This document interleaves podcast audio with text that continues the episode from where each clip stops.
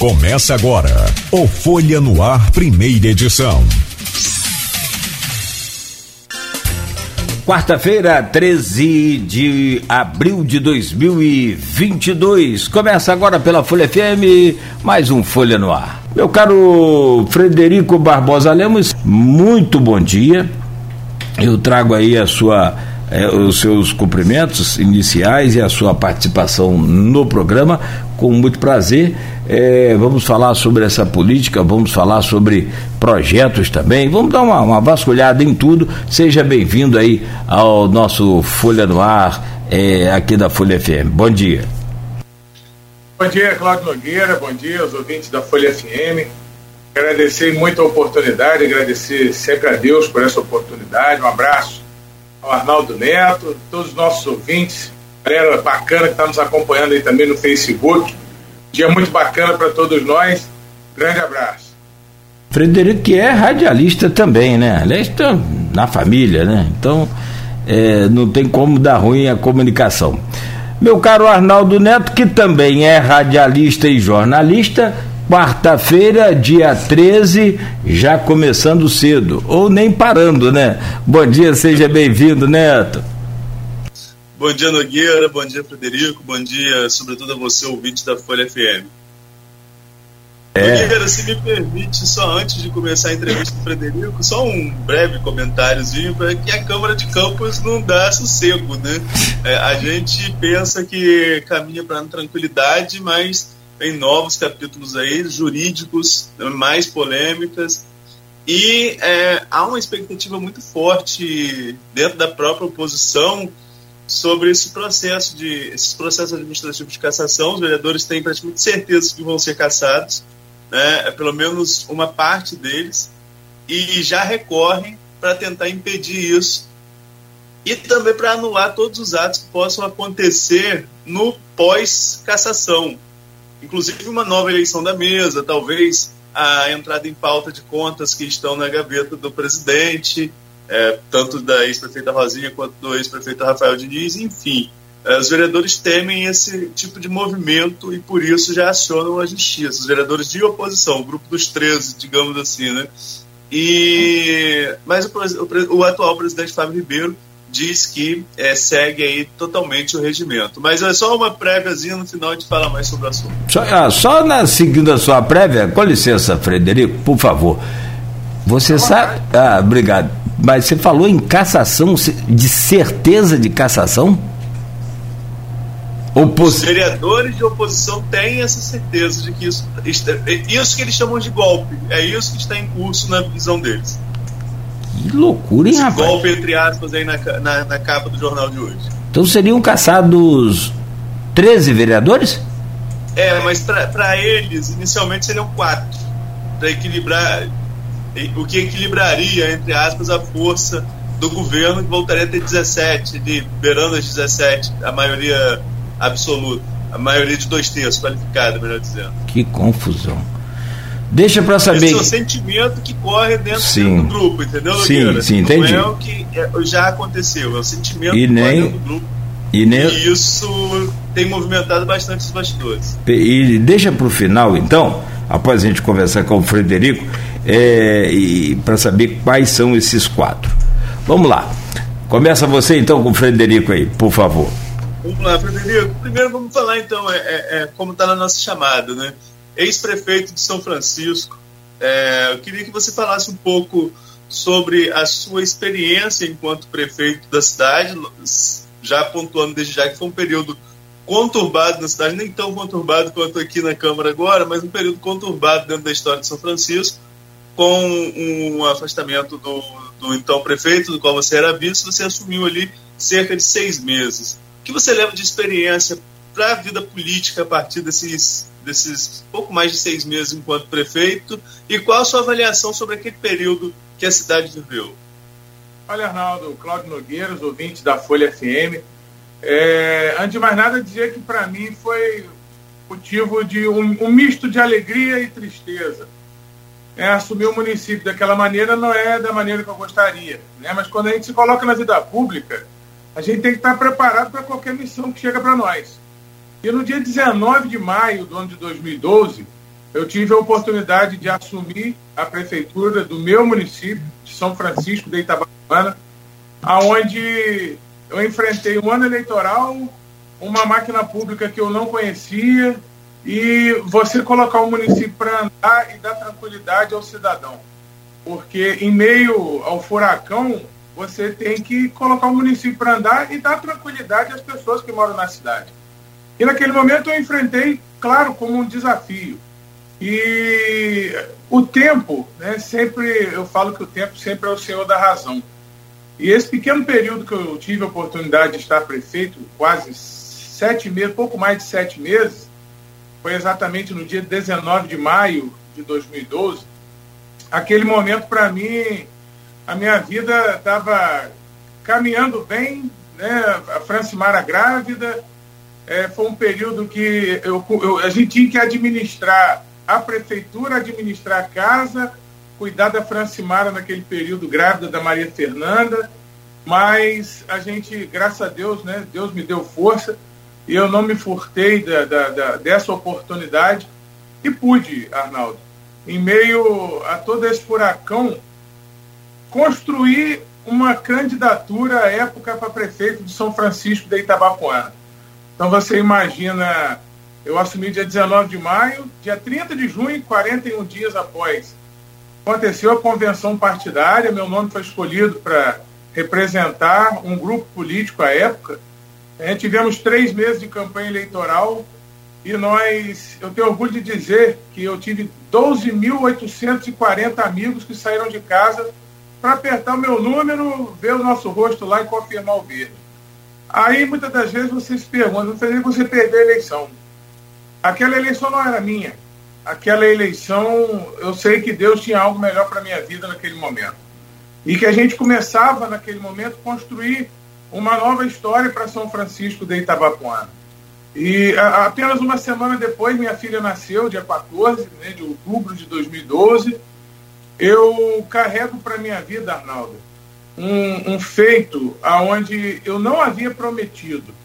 Existiam à época quase mil concursados que aguardavam a oportunidade de um dia ingressar na vida, na vida pública, no, no, no, no na estabilidade de, um emprego que vai ter tranquilidade dele se aposentar, enfim. Eu poderia ter naquele momento ter usado, não, vou convocar vocês para trabalhar, para usar isso politicamente, mas eu não usei. Eu não prometi, mas eu tive a honra de, no dia, no dia 15 mais ou menos de dezembro, pouco mais, salvo engano, de poder convocar quase mil concursados que hoje trabalham na Prefeitura de São Francisco. Então, eu vou carregar isso para o resto da minha vida, pois Deus me deu a oportunidade de poder realizar um sonho de pessoas que aguardavam por muito tempo. Eles aguardaram quase quatro anos e sempre né, sendo empurrado com a barriga. Olha, vai chamar e vai chamar e nunca te chamava. Né? E Deus me oportunizou naquele momento né, poder convocar essas quase mil pessoas que hoje né, trabalham e têm a estabilidade do serviço público. Agora, além dessa experiência é, é, enquanto prefeito, Frederico, você hoje vive, hoje não, desde 2000, 1 de janeiro de 2017, você vive a realidade de ser marido da atual prefeita, a Francimara Barbosa Lemos, e claro que você vive essa dinâmica da política local. É um, município, é um município de grande extensão territorial, mas considerado pequeno, sobretudo em relação à arrecadação. Como que você avalia assim, esses dois momentos? Esse momento que você foi vice-prefeito, aproximadamente chegou a ser secretário de administração lá no governo Beto e depois você assume a prefeitura e agora, o momento com Francimara, prefeito do município. Como você avalia a, a, a, a mudança na, na, da perspectiva e, de receitas, claro, de investimentos do município, daquele momento para agora? Olha, Arnaldo, é, quando eu falo que a, Deus escreve né, a história da nossa gente, do nosso povo de São Francisco Tabapuana e particularmente Vive. a minha Essa história. Francimara, prefeito A partir do, do momento que a Francimara assumiu o município de São Francisco, ali eu falo com toda certeza no meu coração que eu também realizo os meus sonhos. Apesar de não ter cargo público, não quero, graças a Deus eu não preciso estar secretário, enfim, eu consigo realizar os meus sonhos através da Francimara.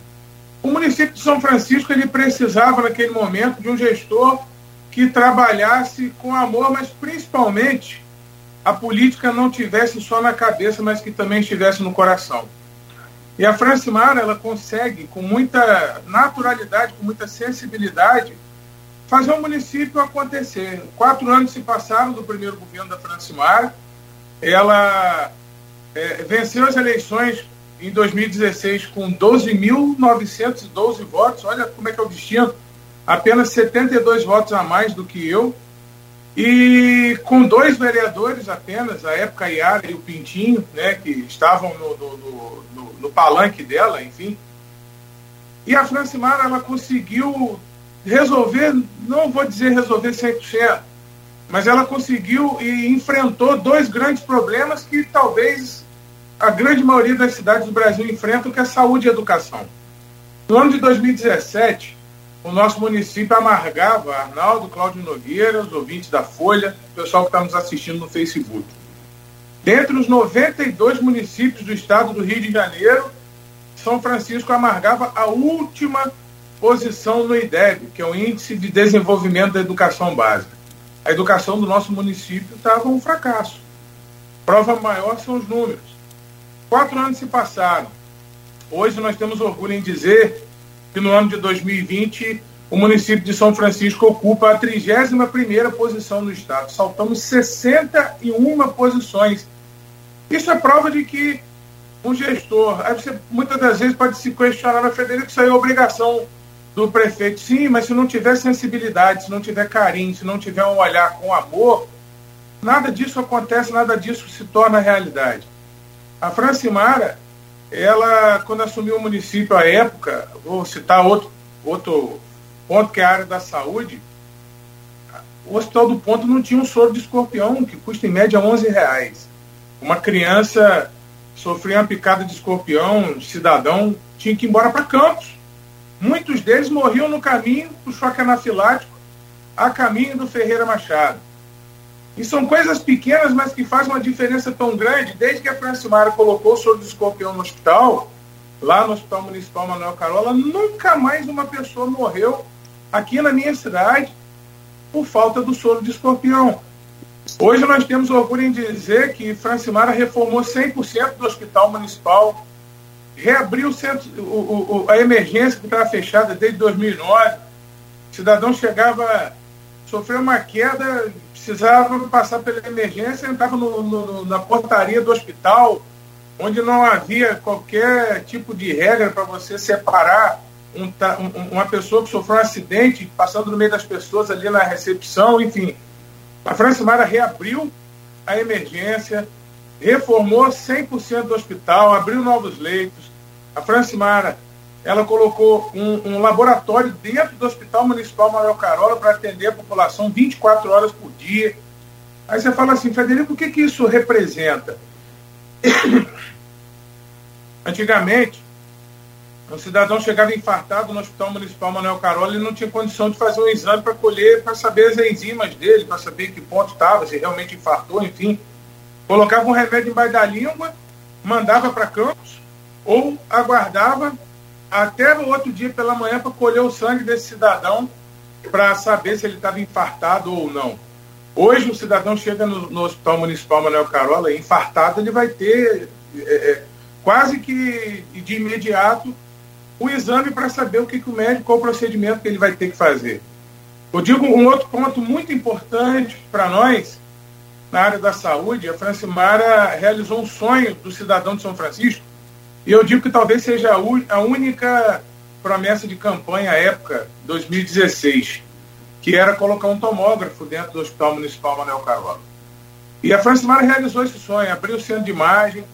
Eu costumo dizer, né, quem fazendo uma conta rápida, um tomógrafo custa um milhão de reais, em média.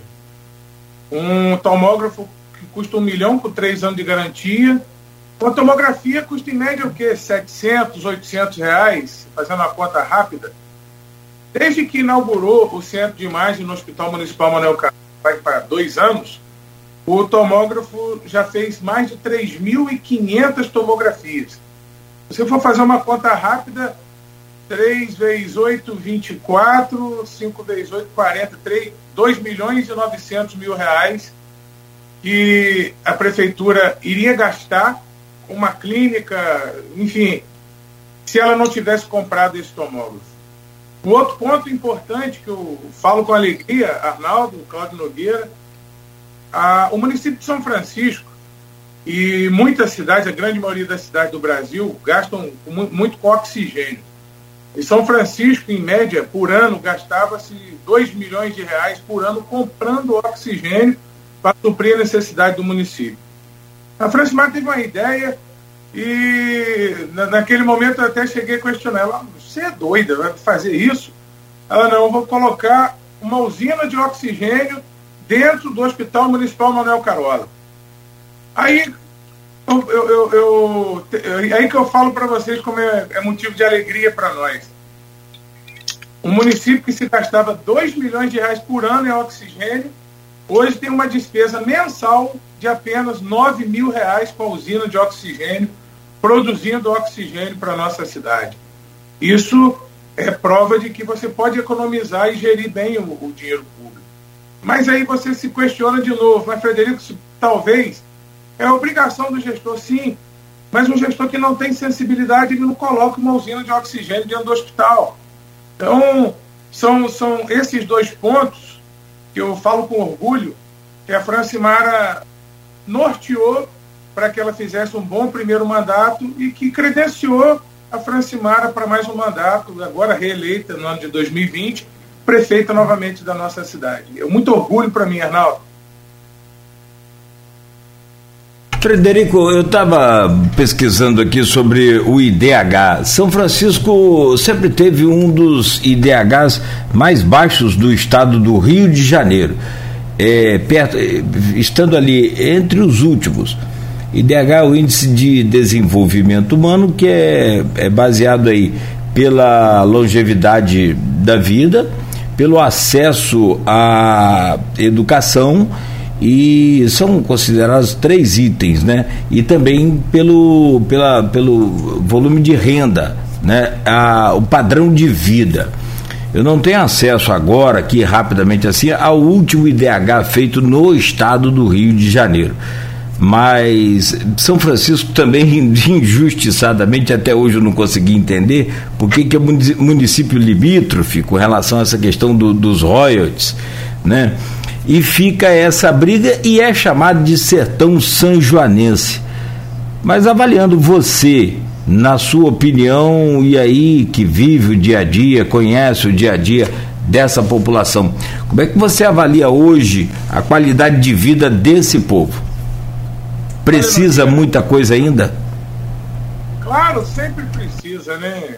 Acho que, acho não, com certeza a gente fala isso o desenvolvimento, o aquecimento da economia, isso reflete muito na vida do nosso cidadão. É com tristeza que a gente fala, Cláudio Nogueira, Arnaldo, os ouvintes da, da Folha FM, nosso município de São Francisco ele não tem um metro de esgoto tratado. Não tem um metro de esgoto. Aí você se questiona, mas como resolver isso, Frederico? Precisava dar o primeiro passo. E graças a Deus, eu falo isso com, com muita certeza, o nosso município ele sempre foi enxergado por quem está lá na capital como o último município do estado do Rio de Janeiro. Deixa São Francisco estar tá lá no cantinho, São Francisco está lá na pontinha, e a, a, a demanda é, é, prioritária fica sempre a capital. Mas, a, é, graças ao crédito que a Francimara, o município, né, adquiriu ao longo da gestão, da primeira gestão da Francimara, ela conseguiu 6 milhões de reais com a FUNASA, através do deputado federal Áureo, para que o município desse o primeiro passo para a realização de um sonho que é não mais amargar uma posição difícil no IDH. O município que sonhava com esgoto, a, a, hoje vê essa realidade a, a, a, poucos passos, já tem dinheiro em conta, inclusive, 800 mil já foi depositado em conta, e a Francimara, né, toda a sua equipe, está ajustando agora com a empresa Águas do Rio pra, e, e, o jurídico, claro, do, do, da prefeitura, se a prefeitura quem vai é, é, é, executar a obra ou se a empresa Águas do Rio irá executar a obra, que é a construção de uma estação de tratamento de esgoto no centro da cidade, já tem a área aprovada pelo INEA, autorizado inclusive, e vai gerar em torno de 3 milhões e meio a 4 milhões de reais. O restante desse valor vai ser para que a gente possa verdadeiramente abrir as ruas e colocar cano para trazer esgoto para a gente tratar. Então eu tenho certeza absoluta que nós vamos dar um salto considerável no IDH do nosso município. Um outro ponto que me deixa muito feliz é de que o nosso município não tem mendigo, o nosso município não tem pedinte, não tem morador de rua. O nosso povo é trabalhador, o nosso povo realmente é do trabalho. Se ele tem ali um quintal de, de 5 por 10, ele vai plantar um aipim, vai plantar um, um, um, um pedacinho de qualquer coisa para ele produzir e sustentar a sua família. E hoje, São Francisco, com alegria, a gente fala que é o município do estado do Rio que mais produziu produtos agrícolas no estado do Rio em 2020. 305 milhões de reais em produtos agrícolas. Isso é motivo de alegria demais para a gente, porque nós alimentamos o estado do Rio de Janeiro e do Brasil. Mas hoje é o que eu falo muito, né? E esse sentimento está crescendo no coração do cidadão de São Francisco. Chega de nós sermos enxergados como o último município do estado do Rio de Janeiro. São Francisco é o município do interior com maior potencial de crescimento no estado do Rio de Janeiro. Eu digo isso com muita alegria. E eu não estou falando a longo prazo, não. Em médio prazo, São Francisco vai viver uma realidade totalmente diferente, claro, muito boa hoje, mas muito melhor dentro de pouco tempo. Frederico, a gente, é, eu falei sobre questão de realidade econômica, até mesmo porque é, com a, a, concessão da SEDAI, a chegada da Águas do Rio, como você já citou aí durante a entrevista, São Francisco recebeu um repasse considerável para o orçamento do município. Né?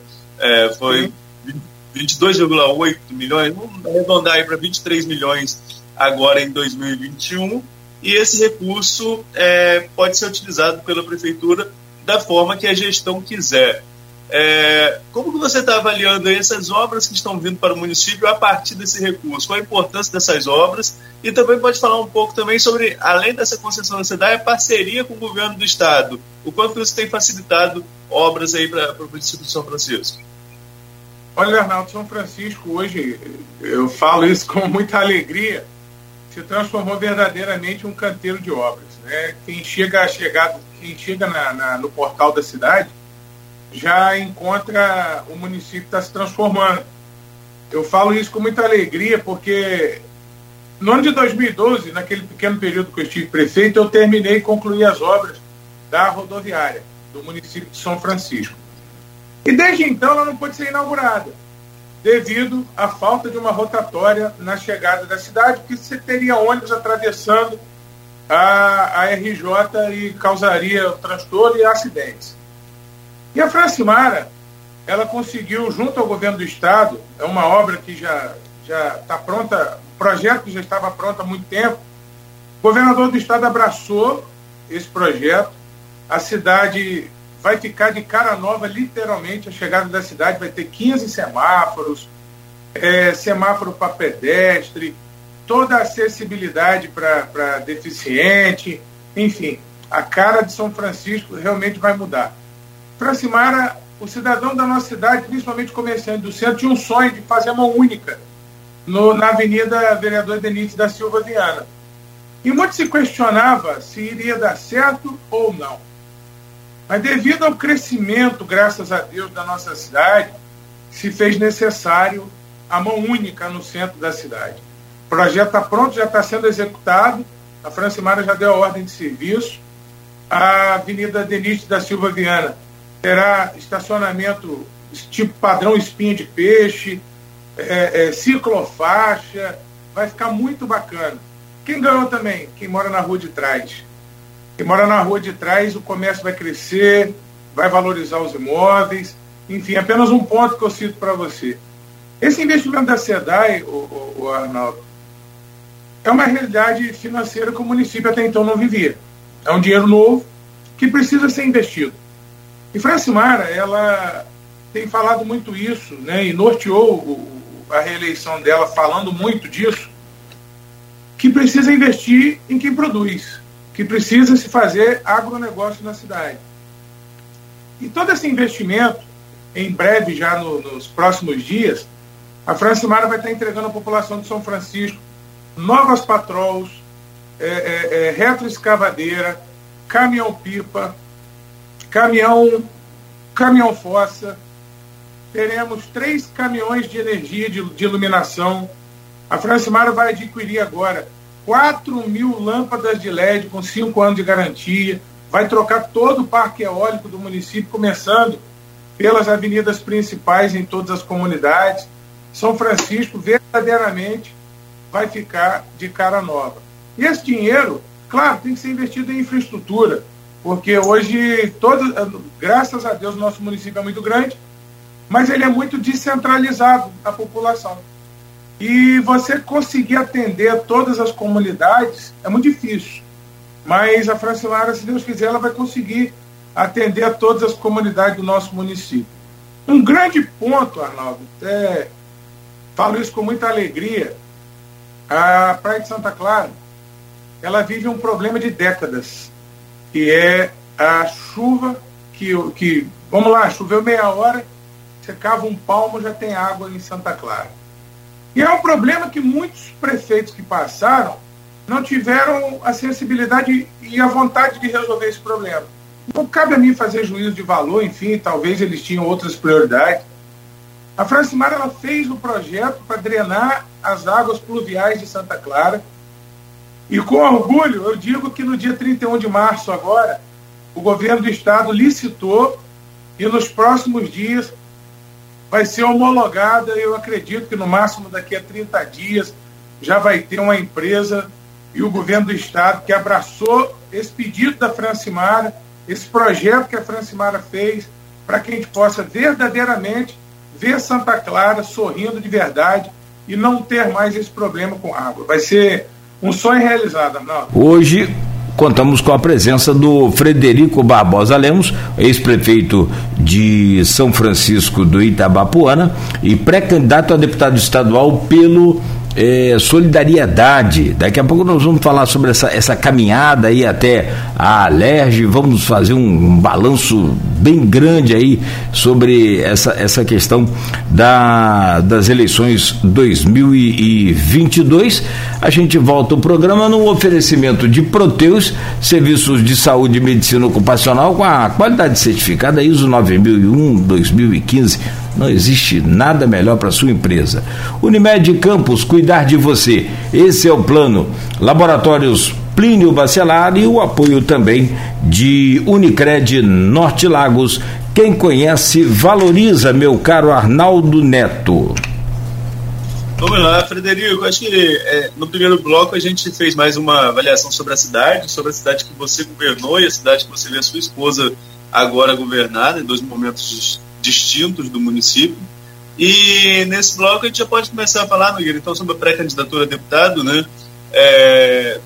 Queria que você falasse com a gente sobre como começou esse desejo de colocar o bloco na rua já como pré-candidato, de articulação dentro do município. O que, o que motivou o Frederico a colocar seu nome como pré-candidato? Arnaldo, eu, eu costumo dizer que Deus sempre escreve a minha história é, de maneira diferenciada. Sou muito grato a Deus por isso. Quando eu disse que lá no ano de 2012 Deus tinha algo melhor para a minha vida, era a certeza de que eu poderia realizar os meus sonhos através da Francimara. Eu tive a oportunidade de coordenar as duas campanhas vitoriosas da Francimara, 2016 e 2020. Na última eleição, nós elegemos, a nosso, o nosso grupo elegeu dos 13 vereadores, 10 vereadores eleitos no grupo da Francimara. Eu tive a honra de poder montar as nominatas né, junto com o nosso grupo. Foram quatro vereadores eleitos no Solidariedade, três vereadores eleitos no PSD e três vereadores eleitos no PSC. e a Francimara reeleita. E a partir daquele momento, surgiu um sentimento no coração das pessoas, principalmente aqui de São Francisco de Itabapuana. É com tristeza que a gente fala, claro, com a ausência do João, com a ausência do Gil Viana. O João era um grande amigo meu, da minha família. Já votei em João quatro vezes. O Gil era um grande amigo nosso. Infelizmente, Papai do Céu levou e deixou um vazio muito grande na, na região. E surgiu um sentimento no coração do cidadão de São Francisco de que o município pode eleger um deputado que possa representar bem essa cidade. E começaram falando do meu nome. Eu vou embora, é Frederico, e é Frederico, e tem que ser Frederico. E naquele momento confesso que eu não tinha essa vontade. Né? Tenho uma filha de nove anos, graças a Deus, com muita vitalidade, com muita coisa boa para aprender.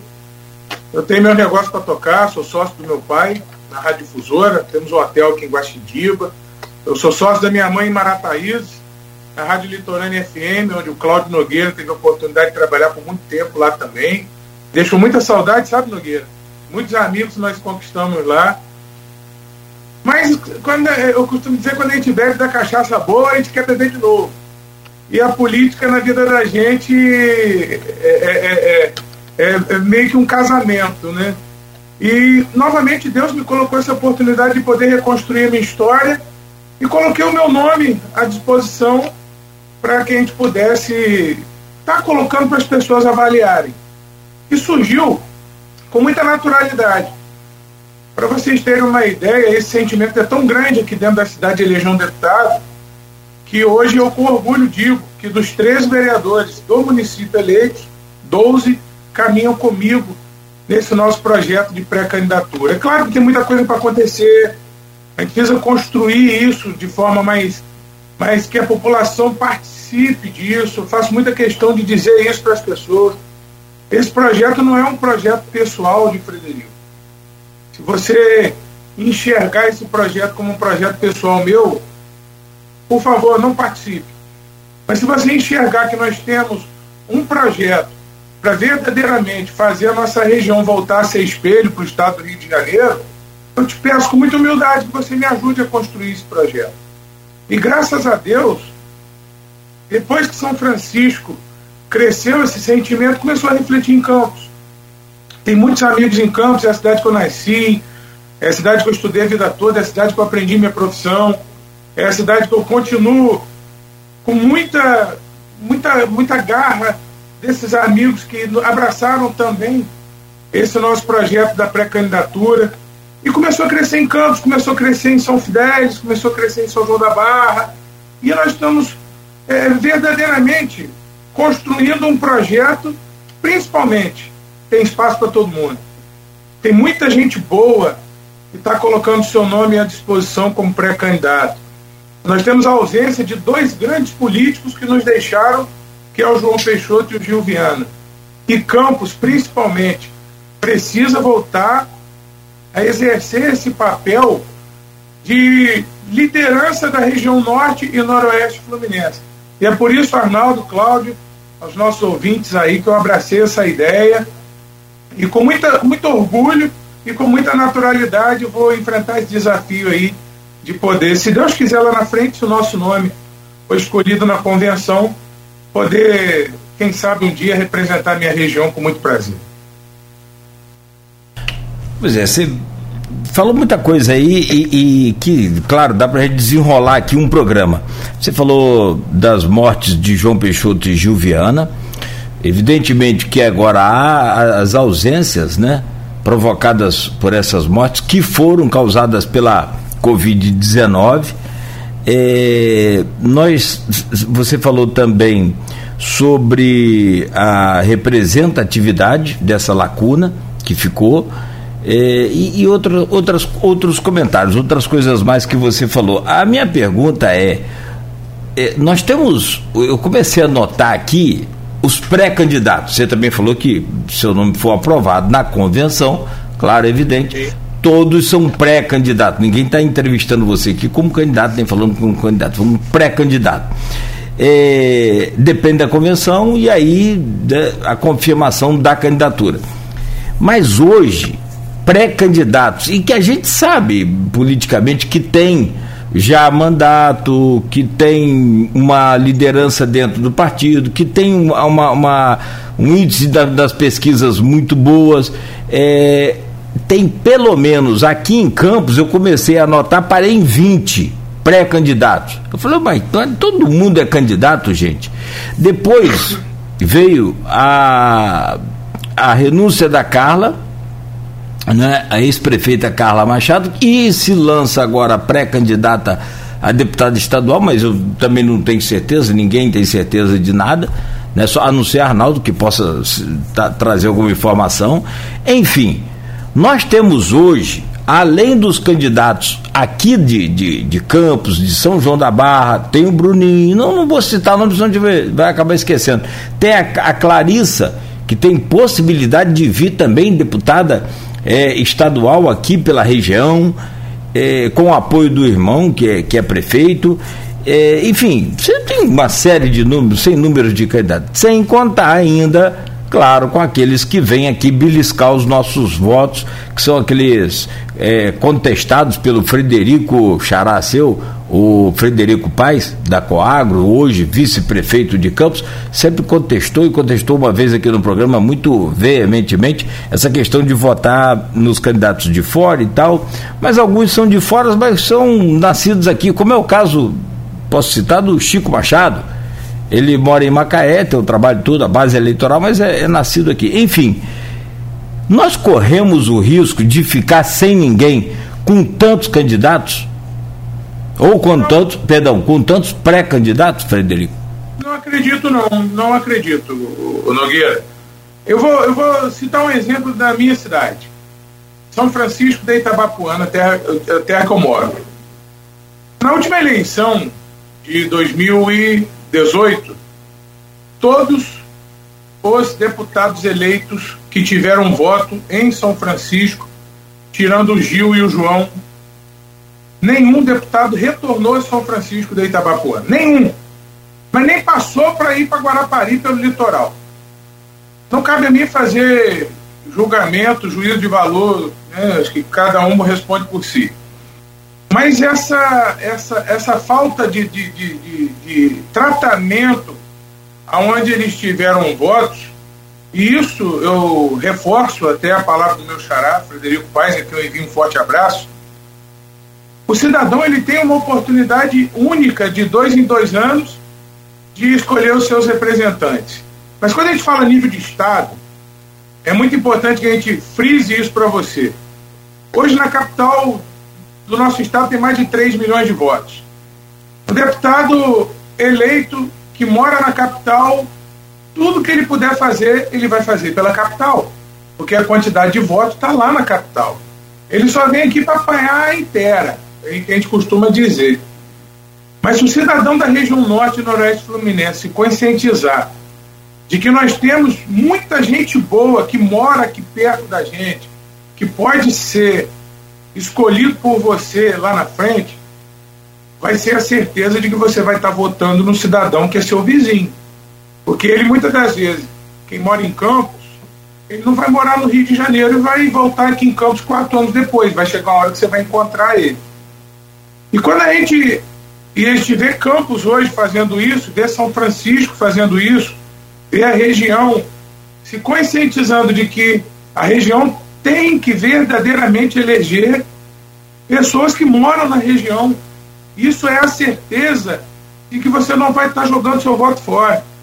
São Francisco amargou isso, vem amargando isso há muito tempo. E a última eleição foi uma tragédia. Nenhum deputado voltou em São Francisco. Nenhum. Nem para agradecer. Salvo o Gil e o João, que o Covid, Papai do Céu levou eles, enfim, fazem muita falta, vocês não tenham dúvida. Mas esse sentimento de São Francisco é o que acontece em Campos hoje. O cidadão de Campos tem que votar em gente da região. Para você ter a certeza de que o seu representante mora do lado da sua casa. Para que você não fique refém, como nós ficamos, de sermos enxergados hoje em São Francisco como o último município do estado do Rio que não precisa de nada. Mas a única chance que nós teremos é agora de mudar essa realidade. Por isso que eu reafirmo: o cidadão, o título de eleitor é a arma que o cidadão tem para escolher o representante que ele quer, para escolher o futuro dele e dos seus filhos. Então faça isso com tanta certeza, sai de casa, vá votar. O que aconteceu em Campos na última eleição, onde 109 mil pessoas ficaram em casa, foi falta de opção. É porque não tinha opção. Mas essa realidade nós vamos ter oportunidade de mudar agora na eleição de 2022. Então, quanto mais você tiver força e garra para ir para a urna, para escolher o seu futuro dos seus filhos, vai refletir lá na frente. Frederico, o Nogueira chegou a citar aí a questão. Acho que foi a movimentação política mais surpreendente da, desse período de pré-campanha, que foi a renúncia da ex-prefeita de São João da Barra, Carla Machado, e também ela colocando seu nome como pré-candidata a, a, deputada estadual. Carla já foi candidata a deputada em 2014, ficou como segundo suplente na época, e aí em São Francisco, por exemplo, foi a terceira mais votada naquela oportunidade, obviamente num um outro momento, né? Carla tinha passado por dois mandatos de prefeito muito bem avaliados, tanto que fez sucessor, rompeu com o sucessor e voltou em 2016 e venceu a eleição. Ah, é, agora a situação é um pouco diferente em relação à avaliação do seu mandato, pelo menos é a percepção que você tem sobre da Barra. Mas mesmo assim é um nome de peso, é um nome importante nesse tabuleiro. É, como você viu essa mudança repentina? Também pegou vocês de surpresa? Pegou a todos nós de surpresa, né?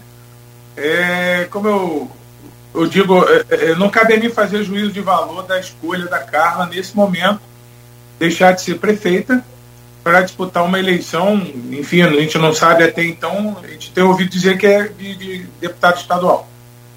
Mas aqui em São Francisco, como em toda a região, cara, tem espaço para todo mundo. Tanto, eu não vou ser unanimidade na minha cidade, caso eu seja escolhida para amanhã ser candidato. Nem Jesus Cristo foi unanimidade, não vai ser o Frederico. E a Carla, ela sempre representou para a região, ela sempre ocupou um espaço de protagonismo. Mas o momento que a Carla vive nesse momento, principalmente em São João da Barra, é um momento totalmente atípico e adverso ao que ela viveu lá atrás. Isso é uma opinião minha. Um momento que Carla deixa de ser prefeita para lançar uma candidatura, uma pré-candidatura a deputada estadual, com certeza absoluta não é o mesmo momento maravilhoso que ela vivia lá atrás. Mas, como eu disse, não cabe a mim fazer juízo de valor a Carla é uma grande amiga. Mando um beijo para você, Carla. Te desejo muita sorte, sucesso, mas ela deve saber verdadeiramente qual o, motivo real dela deixar de ser prefeita para ser pré-candidata. Você falou que não vai ser unanimidade do seu município. Unanimidade é coisa muito difícil, principalmente. E aí é a minha pergunta: nesse ano de eleição em que você vê, da última eleição, 109 mil que você falou não foram votar, é, abstenções, né? Ainda conta-se votos brancos, votos nulos, que também é uma forma de, de, de não vou dizer de, de marcar ausência, mas de protestar. A ausência é um protesto, voto branco, voto nulo, mais um protesto confirmado. Como é que, que é trabalhar a cabeça do eleitor nesse país que vive um momento de, de polarização, vive um momento de. Se você está com a bandeira do Brasil hoje, pronto, você é Bolsonaro. A, a, coisa é desse jeito. Você andar com a camisa da seleção brasileira, que é o maior patrimônio é, é, é, é esportivo do povo, na, do povo brasileiro, você andar com a camisa da seleção hoje representa que você é de um determinado segmento partidário. Olha que, que, que situação que o país chegou. E também como é que é, e você está preparado para isso, para enfrentar essa campanha é, digital, a, a era digital, tanto do bem quanto do mal, que são as fake news. Ô, Cláudio, é, eu, eu, eu, eu, digo sempre que depois que inventaram o Facebook, Instagram, o WhatsApp, ninguém mais pode dizer que não tem acesso à informação. E a política brasileira ela é muito dinâmica e isso reflete no dia a dia. A última eleição para presidente da República representou isso. O, presidente Jair Bolsonaro deu a eleição dentro de casa no Facebook. É, a gente pode afirmar isso. Ele fez a eleição toda dele pautada na mídia digital. E com esse acesso à informação que o cidadão tem, e eu volto a dizer, todos, a grande maioria, para não dizer todos, tem acesso a todo tipo de informação. Desde que ela seja uma informação sadia e verdadeira, como a gente tem que enfrentar também o fake news, mas a grande maioria das informações são verdadeiras na, na, na, na mídia social. E principalmente o cidadão tem a oportunidade de avaliar quem ele votou na última eleição, ele tem acesso a todo tipo de informação, saber se realmente ele correspondeu à expectativa do eleitor. Mas quando eu volto a falar, por exemplo, de Campos, que na última eleição 109 mil pessoas ficaram em casa e não foram votar, verdadeiramente foi por falta de opção. Mas opção de verdadeiramente ver Campos viver uma nova história. Eu falo isso porque, para você ter ideia, no ano de 2021, no ano passado, Campos amargou um fato muito triste e que ainda continua. 130 mil pessoas estão vivendo abaixo da linha da pobreza em Campos. Cada quatro cidadãos campistas, um está vivendo abaixo da linha da pobreza. Sabe o que isso representa? 25% da população campista hoje vive abaixo da linha da pobreza. E é uma cidade que já viveu momentos gigantescos em termos de royalties de petróleo. Nós já vivemos esse momento em Campos. Mas nós estamos vivendo de novo esse momento em Campos. Essa realidade precisa ser mudada. E verdadeiramente, o royalties de petróleo precisa ser investido não para que a população de imediato tenha um problema resolvido, mas o royalties de petróleo que hoje Campos recebe é para verdadeiramente nortear Campos para o futuro. Porque o royalties é finito, vai acabar. E a hora que acabar, nós vamos fazer o quê? Vamos ficar chupando o dedo de novo? Esperando o royalties voltar a ser realidade? Não dá para a gente ver Campos hoje sofrendo com a falta de investimento onde precisa ser investido. 130 mil pessoas vivendo abaixo da linha da pobreza não dá para admitir. Campos é uma cidade bilionária. E Campos hoje precisa assumir um protagonismo na região de crescimento de todos nós. Nós precisamos dar as mãos. Eu falo que a minha cidade, ela, graças a Deus, ficou em primeiro lugar na produção de produtos agrícolas. Mas Campos é a maior cidade do interior. Campos precisa assumir o protagonismo do agronegócio. Eu falo com orgulho que São Francisco assumiu esse, essa bandeira e carrega como primeiro lugar no Estado. Mas Campos tinha que estar produzindo muito mais que São Francisco. Está faltando investimento a quem está no campo produzindo. O cidadão não pode mais ficar refém de quando ele não consegue achar uma vaga no comércio para ele trabalhar, tem que ficar refém de um carguinho na prefeitura, dele ficar refém de uma RTA na prefeitura. Essa realidade precisa mudar e urgente. Frederico, é, o Nogueira colocou uma questão que eu vou voltar nela com você, porque a região, na última eleição, na Alerj, fez 10% das cadeiras. Quando eu falo região, eu falo em norte e noroeste, né, que aí a gente vem de Jair do Tempo e Itaperuna, Chico Machado e Velbert aqui em Macaé, Bruno Dauaire, que tem domicílio em São João da Barra, mas da força eleitoral é aqui junto com Vladimir em Campos, é, Gil João, que infelizmente perdeu para a Covid, e Rodrigo Bacelar, que ganhou uma projeção muito forte depois de ser secretário de Estado de, de governo e agora volta à LERJ para disputar a reeleição. Mas quando a Nogueira fala em 20 pré-candidatos, nós temos nomes fortes nesse, nessa lista de pré-candidatos. Não dá para a gente listar todo mundo aqui, mas, por exemplo, nós temos ex-prefeitos como a, a ex-prefeita Carla, que já foi citado, o ex-prefeito Davi Loureiro, também aqui em São Fidélis. Então são nomes de, de peso nessa disputa. Não há um risco de um, de um canibalismo. Você fala que há espaço para todo mundo, mas às vezes não pode pingar demais e acabar a região não conseguir novamente essa representatividade de, pelo menos 10% das cadeiras. Aí cabe ao, ao cidadão avaliar. Né? Nome, quando a gente fala na quantidade, isso é bom, isso é bom.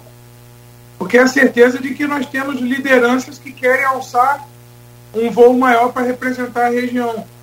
O Arnaldo, Cláudio Nogueira, se a região norte e a região noroeste fluminense abraçar a ideia de votar em quem a gente conhece e quem está perto da gente, nós temos condição de eleger mais de 15 a 20 deputados estaduais. Nós temos condição de eleger 10 deputados federais. Basta que a região norte e noroeste fluminense dê as mãos e faça um pacto de eleger verdadeiramente quem mora perto da gente.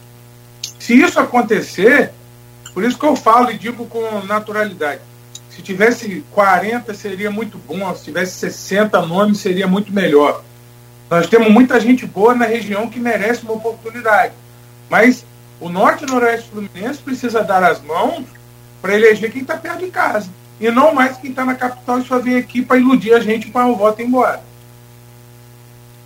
Agora, é, além dessa questão eleitoral, né, a gente já, já falou um pouco sobre, sobre o município de São Francisco, Frederico, mas chegou uma pergunta aqui de um assunto que você chegou a, a pincelar lá no, no primeiro bloco, que foi a pincelar quando você falou que São Francisco foi o maior produtor agrícola da região e no ano de 2020, região não, do estado, né? No ano de 2020.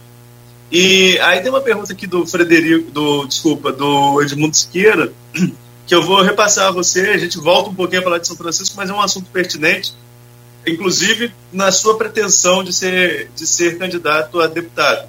É, o, o Edmundo coloca o seguinte: São Francisco é um município eminentemente rural, com a economia girando em torno do agronegócio e da agricultura familiar.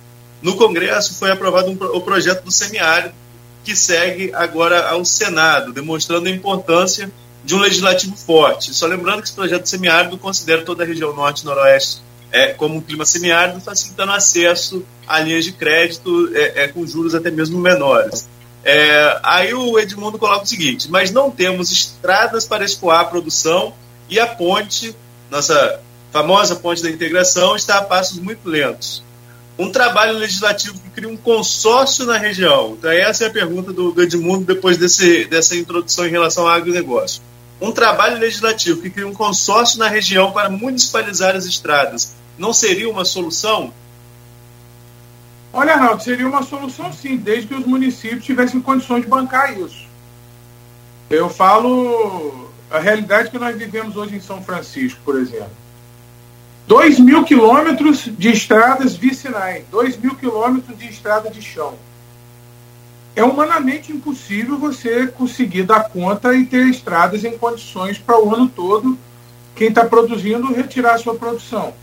Eu falo que a gente vive isso aqui, a Francimara ela é um dos maiores problemas que ela enfrenta de verdadeiramente você dar condição do cidadão ter estrada. E estrada de chão é complicado você trabalha um mês, coloca a estrada em condição, chove e acabou. O serviço é jogado fora. É um grande problema que nós passamos. É por isso que, quando a gente vive o interior, que a gente precisa de representantes que verdadeiramente deem as mãos, é para quando a gente chegar lá na capital e chamar o governador e falar assim: governador, preciso que você olhe com mais carinho pela minha cidade, pela minha região, porque o desenvolvimento está chegando na capital. Desenvolvimento está chegando na região metropolitana do Rio de Janeiro, não está chegando no interior. A gente precisa ver isso de forma cristalizada, a gente precisa ver isso acontecer. E a gente até tem, tem visto muita boa vontade do governador Cláudio Castro e tem um, um olhar especial e com muito carinho pelo interior. Eu falo isso porque a gente está acompanhando o trabalho dele e eu não me recordo né, em pouco tempo da gente ter visto um governador que olhasse com tanto carinho para o interior do estado. É por isso que, graças a Deus, as coisas estão acontecendo aqui na nossa região. São Francisco resolveu um problema crônico, que é a drenagem de Santa Clara. A rotatória vai mudar a cara da, da, da chegada da cidade. Nós temos outro projeto gigantesco que é a ampliação do Hospital Municipal Manuel Caroli, que a Francimara fez e entregou ao governador. Tem outros grandes projetos que está para acontecer na região, como a ponte, eu falo, eu vou repetir, eu sou meio São Tomé, sabe, Arnaldo, Cláudio? Eu só vou acreditar o dia que eu passar de carro em cima da ponte. Aí eu vou falar assim, graças a Deus, a ponte da integração se tornou realidade. Mas é importante também a gente dizer que faltou representante para ter um pouco mais de afinco e verdadeiramente ver a ponte sair. Mas ainda, graças a Deus, a gente ainda tem esperança agora com o governador Cláudio Castro da ponte sair. Por isso que eu torno a dizer, Se a região norte e noroeste fluminense não der as mãos, nós vamos ficar refém de quem está lá na capital e olha a gente como pequenininho. Essa realidade tem que mudar urgentemente. Deixa eu colocar mais um dificultador aqui, não que eu seja é, contra nada, pelo contrário, acho que é, eu sou um defensor também é, da nossa região e pra você ter ideia, eu emplaco meu carro em Campos, né, pago 4% de IPVA, absurdo, poderia emplacar em Marataízes sem nenhuma dificuldade e sem precisar de nenhuma treta. É, mas prefiro emplacar aqui porque eu defendo aqui, porque eu vivo aqui, eu compro aqui, eu ganho aqui, então acho que vale é aqui primeiro também. Mas aqui, tem uma outra dificuldade. Eu estou vendo muito nome, e Arnaldo falou muito bem, bons nomes, fortes lideranças, alguns até com mandatos já é, executados, outros em execução. Eu tenho visto aqui, pelas minhas contas muito leigas, apesar de acompanhar muito o, o João Peixoto, que era bom, mas bom demais nesse negócio de, de, de opção partidária, o João despontava lá e ele falava: e, e, e, Eu vou ganhar a eleição com, com, com, com 20 mil, mas vou ter 22 mil votos. E ele tinha os 22 mil votos. Enfim, vai ter muita gente boa, grande aí de fora da eleição, com votação até significativa, até talvez melhor que em eleições anteriores, por conta da opção partidária. Como é que você se enxerga dentro do Solidariedade, que tem bons nomes também? Como é que você está aí dentro do partido e suas chances com esse partido? Olha, Nogueira, é, é, eu recebi vários convites né, de diversos partidos para que a gente pudesse estar ingressando lá. Mas eu verdadeiramente eu atendi um pedido da Francimara. Francimara, ela é do Solidariedade, se elegeu no ano de 2020 no Partido Solidariedade. Eu venho recebendo um convite do deputado Áureo há muito tempo. O deputado Áureo é um grande parceiro do município. E ele me mostrou a do partido.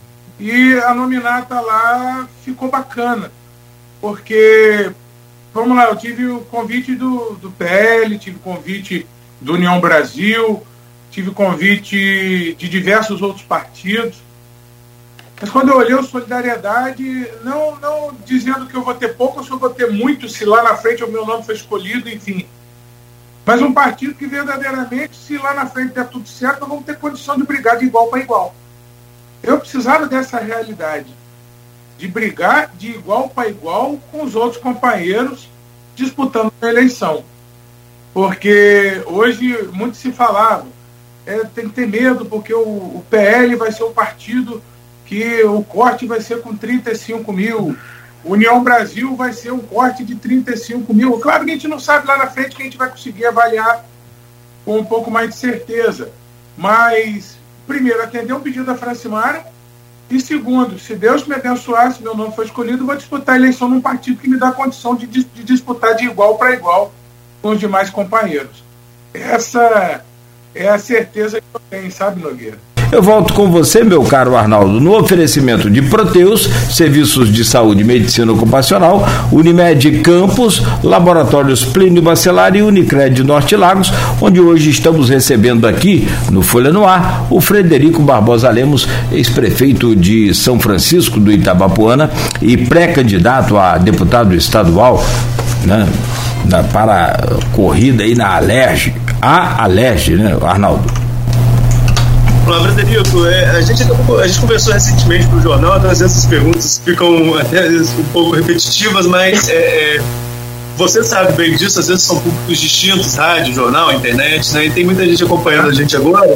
E lá eu perguntei, na nossa entrevista, perguntei, vou voltar a fazer essa pergunta, dando uma pegada um pouco diferente em relação a seu histórico na política, né? Nós já falamos de você como ex-prefeito, vice-prefeito e depois temporariamente prefeito da cidade durante quase sete meses. É, você é marido da atual prefeita, mas você também é filho de um ex-prefeito, primeiro ex-prefeito da cidade e ex-deputado estadual, além de comunicadora de, com nome já muito consolidado na região. O quanto, o, qual o papel, no seu ponto de vista, o quanto isso influencia na sua pré-candidatura? O quanto isso pode abrir portas, ser um facilitador, o fato de ser filho de um ex-deputado e ex-prefeito, sobretudo o, o, o ex-deputado que emancipou o município e depois assumiu a sua prefeitura, que foi o Barbosa Leão. Olha, Arnaldo, o meu pai, eu sou suspeito de falar do meu pai, né, cara?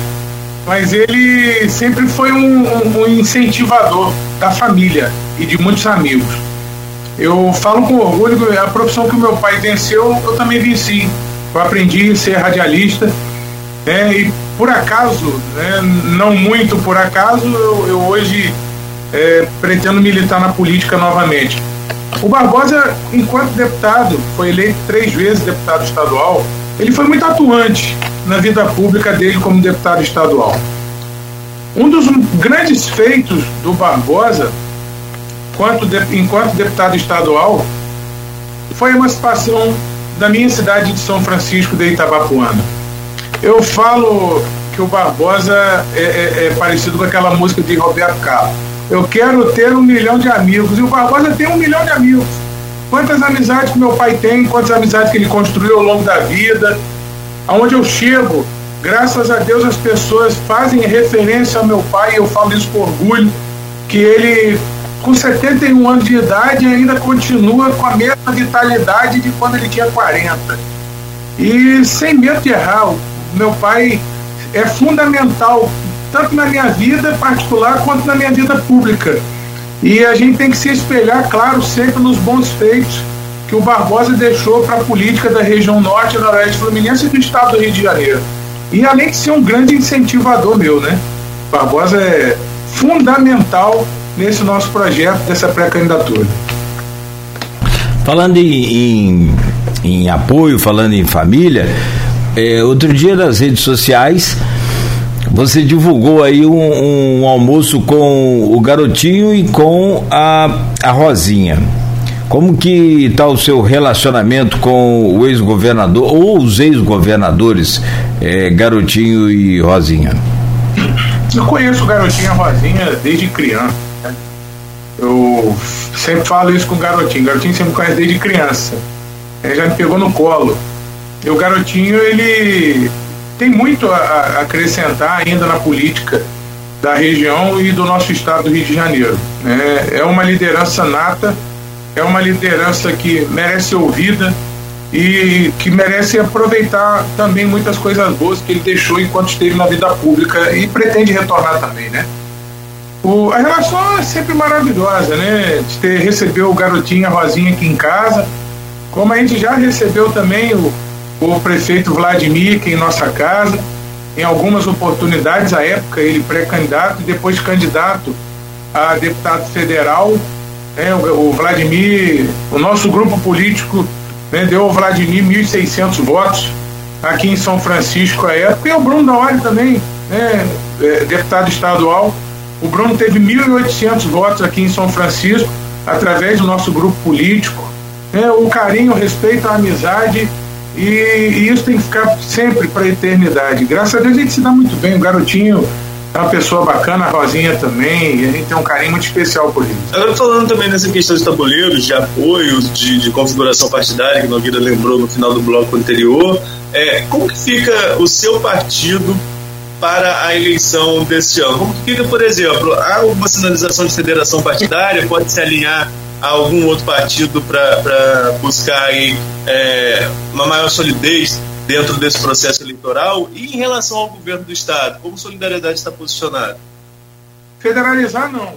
A princípio, não há qualquer tipo de conversa a respeito de, de, de se unir a outro partido. A nível de, de governo do Estado, eu falo por mim e o partido também deve caminhar do mesmo pensamento que é o nosso, nós temos que dar a César o que é de César. Eu digo com orgulho que a nossa cidade, a nossa região tem sido enxergada de maneira com carinho especial pelo governador do estado, Cláudio Castro. E política a gente tem que ter lado. E política a gente não pode ficar em cima do muro. Eu, Frederico, a Francimara, e muitos prefeitos da região devem caminhar com o governador Cláudio Castro seria uma forma de ter gratidão e dar a César o que é de César. Governador, obrigado pelo carinho que o senhor tem com a cidade que eu moro.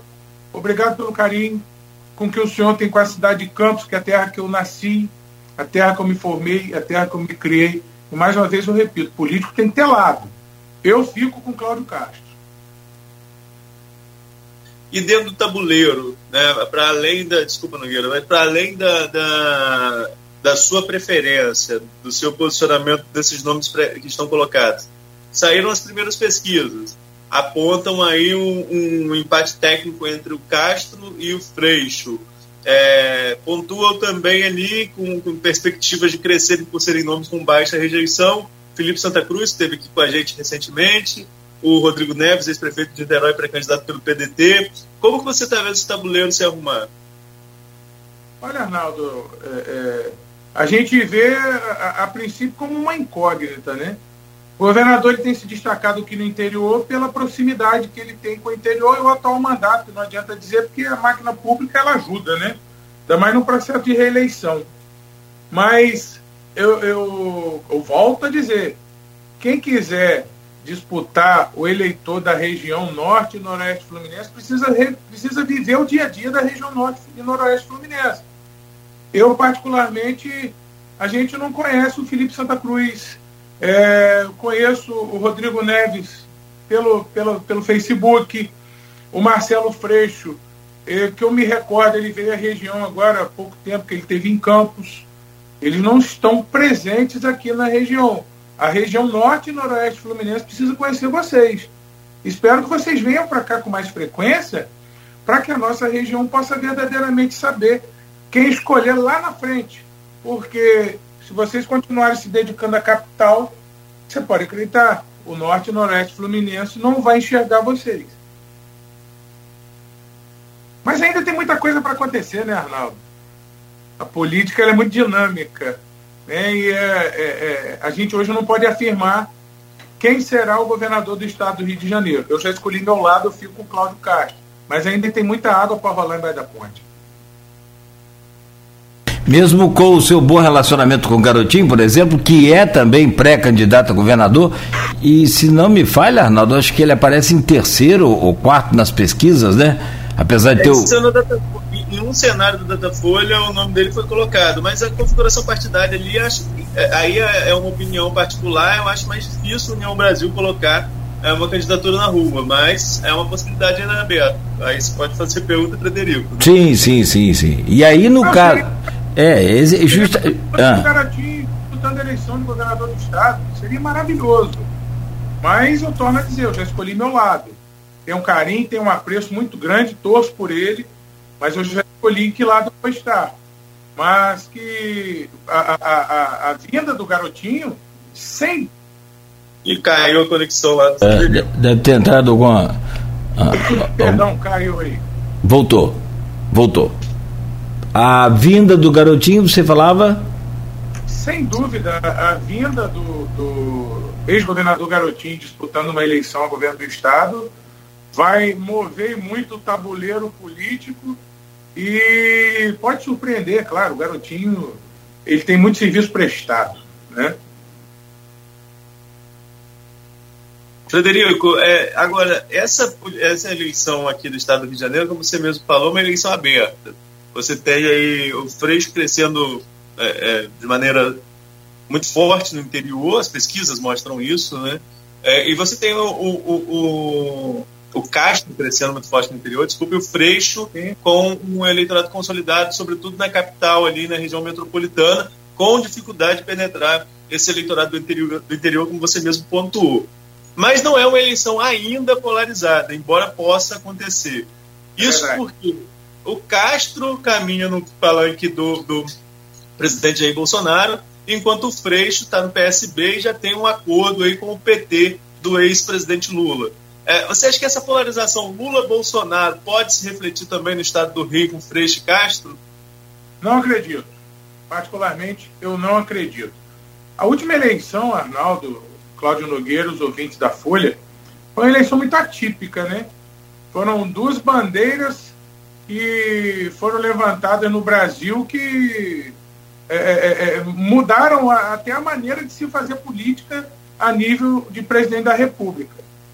E quando a gente fala novamente em novas pessoas, quando você enxerga o cenário nacional, você não consegue enxergar hoje uma grande liderança que pode surpreender. Claro que vai polarizar Lula e Bolsonaro, mas cabe a eles, na hora certa, mostrar verdadeiramente como mudar o destino do Brasil. Mas eu acredito que aqui na região não vai refletir, não.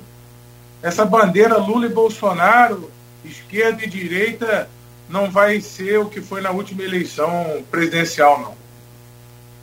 E nessa, e nessa bandeira, nessa briga aí Lula-Bolsonaro, nessa polarização nacional, você mesmo falou que acha difícil é, uma terceira via, né? Quem falou até que esse, esse termo terceira via está um pouco demonizado, digamos assim, foi o Felipe Santa Cruz na semana passada aqui, porque não emplaca ninguém, né? Você tem o Dória aí tentando pegar esse espaço, o Moro seria um nome para esse espaço, mas acabou retirando a candidatura. No cenário nacional hoje, aí mais como eleitor, né, como um, um analista do cenário político do que como um pré-candidato, como que você está vendo essa configuração para a disputa presidencial? Há alguma alternativa a não ser essa polarização do segundo turno, Lula e Bolsonaro? E qual seria a sua preferência hoje? Eu não acredito que vai ter tempo de, de cristalizar uma terceira via no Brasil. Mas posso falar um cara que talvez surpreenderia o Eduardo Leite ex-governador do Rio Grande do Sul. É um cara que, na minha visão particular do eleitor Frederico, surpreenderia ah, como um nome para a terceira via, mas ainda, torna a dizer, tem muito pouco tempo para a gente cristalizar uma terceira via no Brasil, vai ter muita dificuldade. E no final vai ser Lula e Bolsonaro mesmo. Pode acreditar nisso. E da quem? Oi? E da quem? Na sua opinião? Da o quê? Vamos aguardar. Você tá afiliado do PSDB ou tá no Solidariedade, rapaz? Solidariedade. Olha lá. Se bem que o Tucano agora tá aparecendo. Pintaram o Tucano de vermelho. Não tem nada a ver, o Alckmin já, já saiu do, do, do, do PSDB. Aliás, entrevistamos aqui também o sensacional o, o, o João Dória. Olha, eu vi a entrevista, muito boa. É, ele é muito bom também, né? Cê, aliás, Arnaldo, rapidamente, você mandou a camisa para ele? Não, não mandei. Ele falou que não precisava. Ele mandou mensagem pra gente depois da entrevista. Que ele ia comprar por lá, né? Ah, tá. Ele gostou muito de uma camisa que Arnaldo tava, camisa carioca, né? O cara veio entrevistar o Paulista com escrito aqui Eu amo o Rio.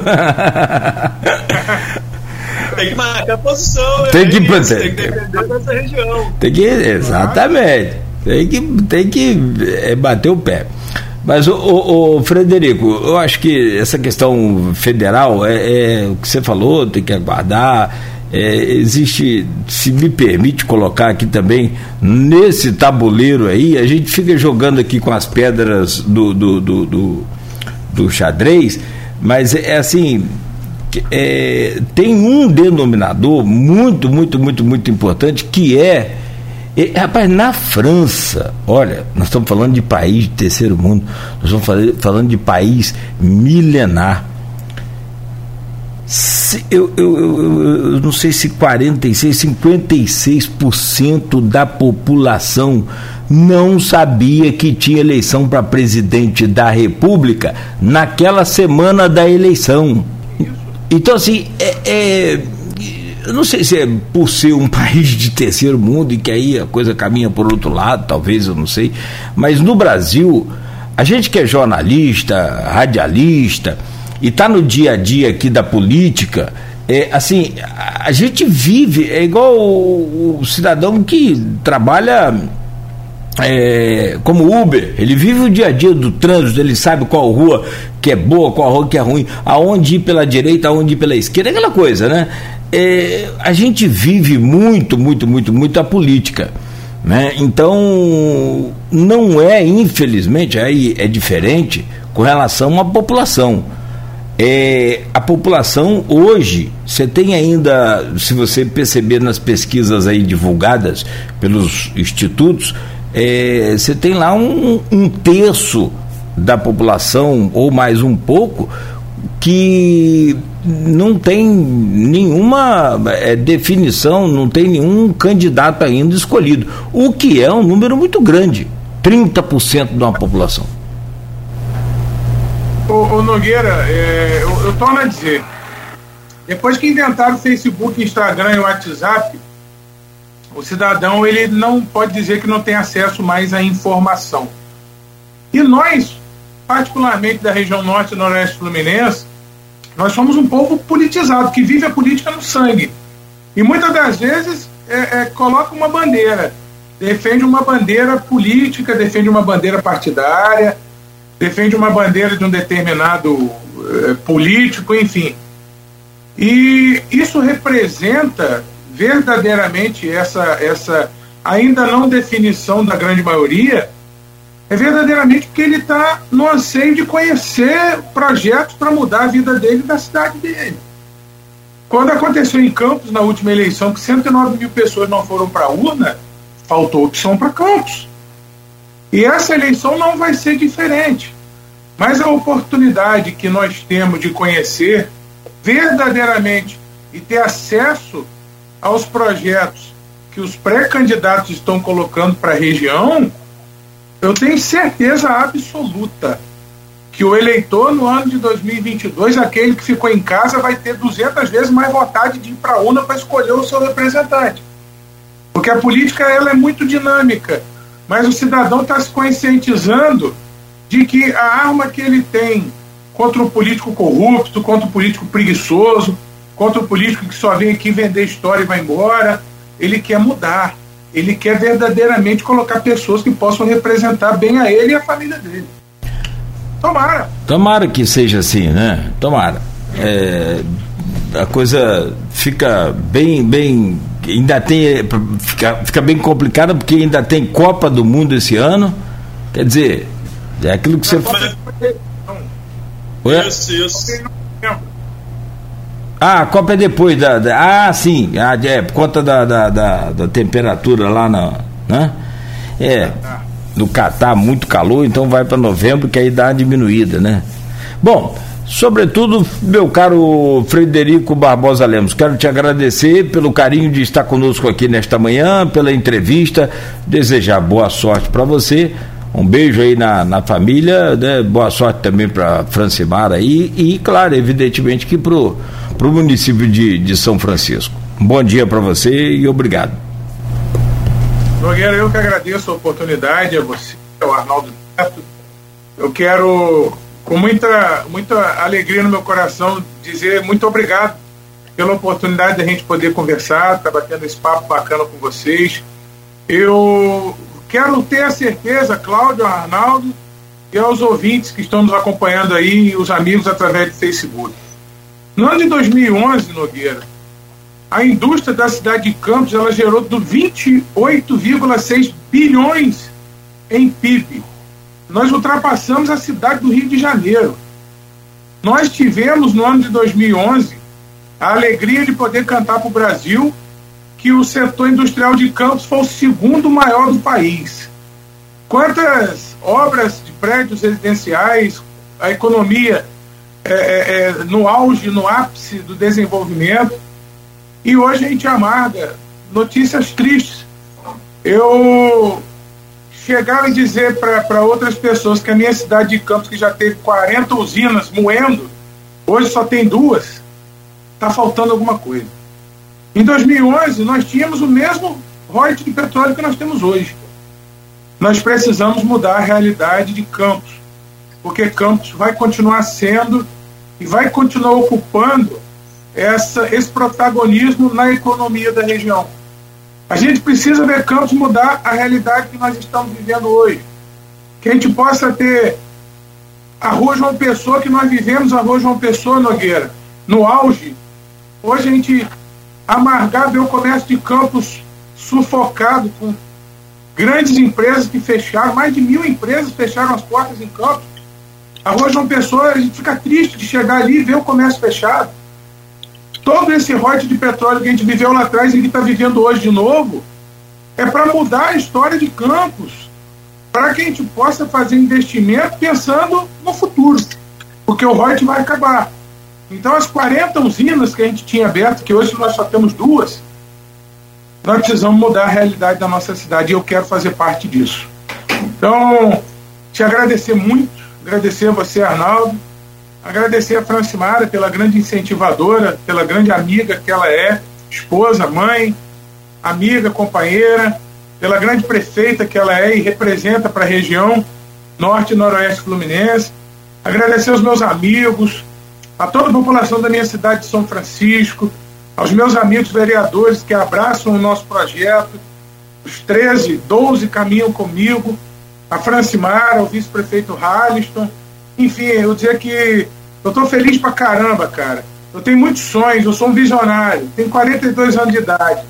Eu quero muito poder ver em breve a minha região norte e noroeste fluminense sendo espelho para o estado do Rio de Janeiro.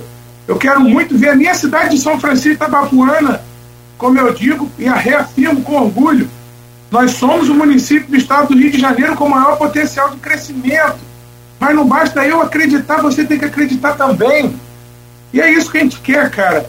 Ver todo mundo feliz, povo trabalhando, o dinheiro circulando e a cidade, a região se desenvolvendo. Um abraço ao Cristiano, ao Aloysio, a Diva. Um abraço a você, Arnaldo. Um beijo para você, Nogueira. Um beijo para todos. A galera que estava no Facebook acompanhando a gente aí. Essa oportunidade foi única e muito honrosa para mim. Que Deus abençoe vocês. Nós, amém. Obrigado, querido. Vai com Deus aí e boa sorte mais uma vez. Obrigado. Com... Beijo. Valeu. Conversamos aqui com o Frederico Barbosa Lemos, ex-prefeito de São Francisco do Itabapuana, hoje pré-candidato a deputado estadual pelo Solidariedade. É, meu caro Arnaldo, a você também muito obrigado. Amanhã às 7 horas de volta.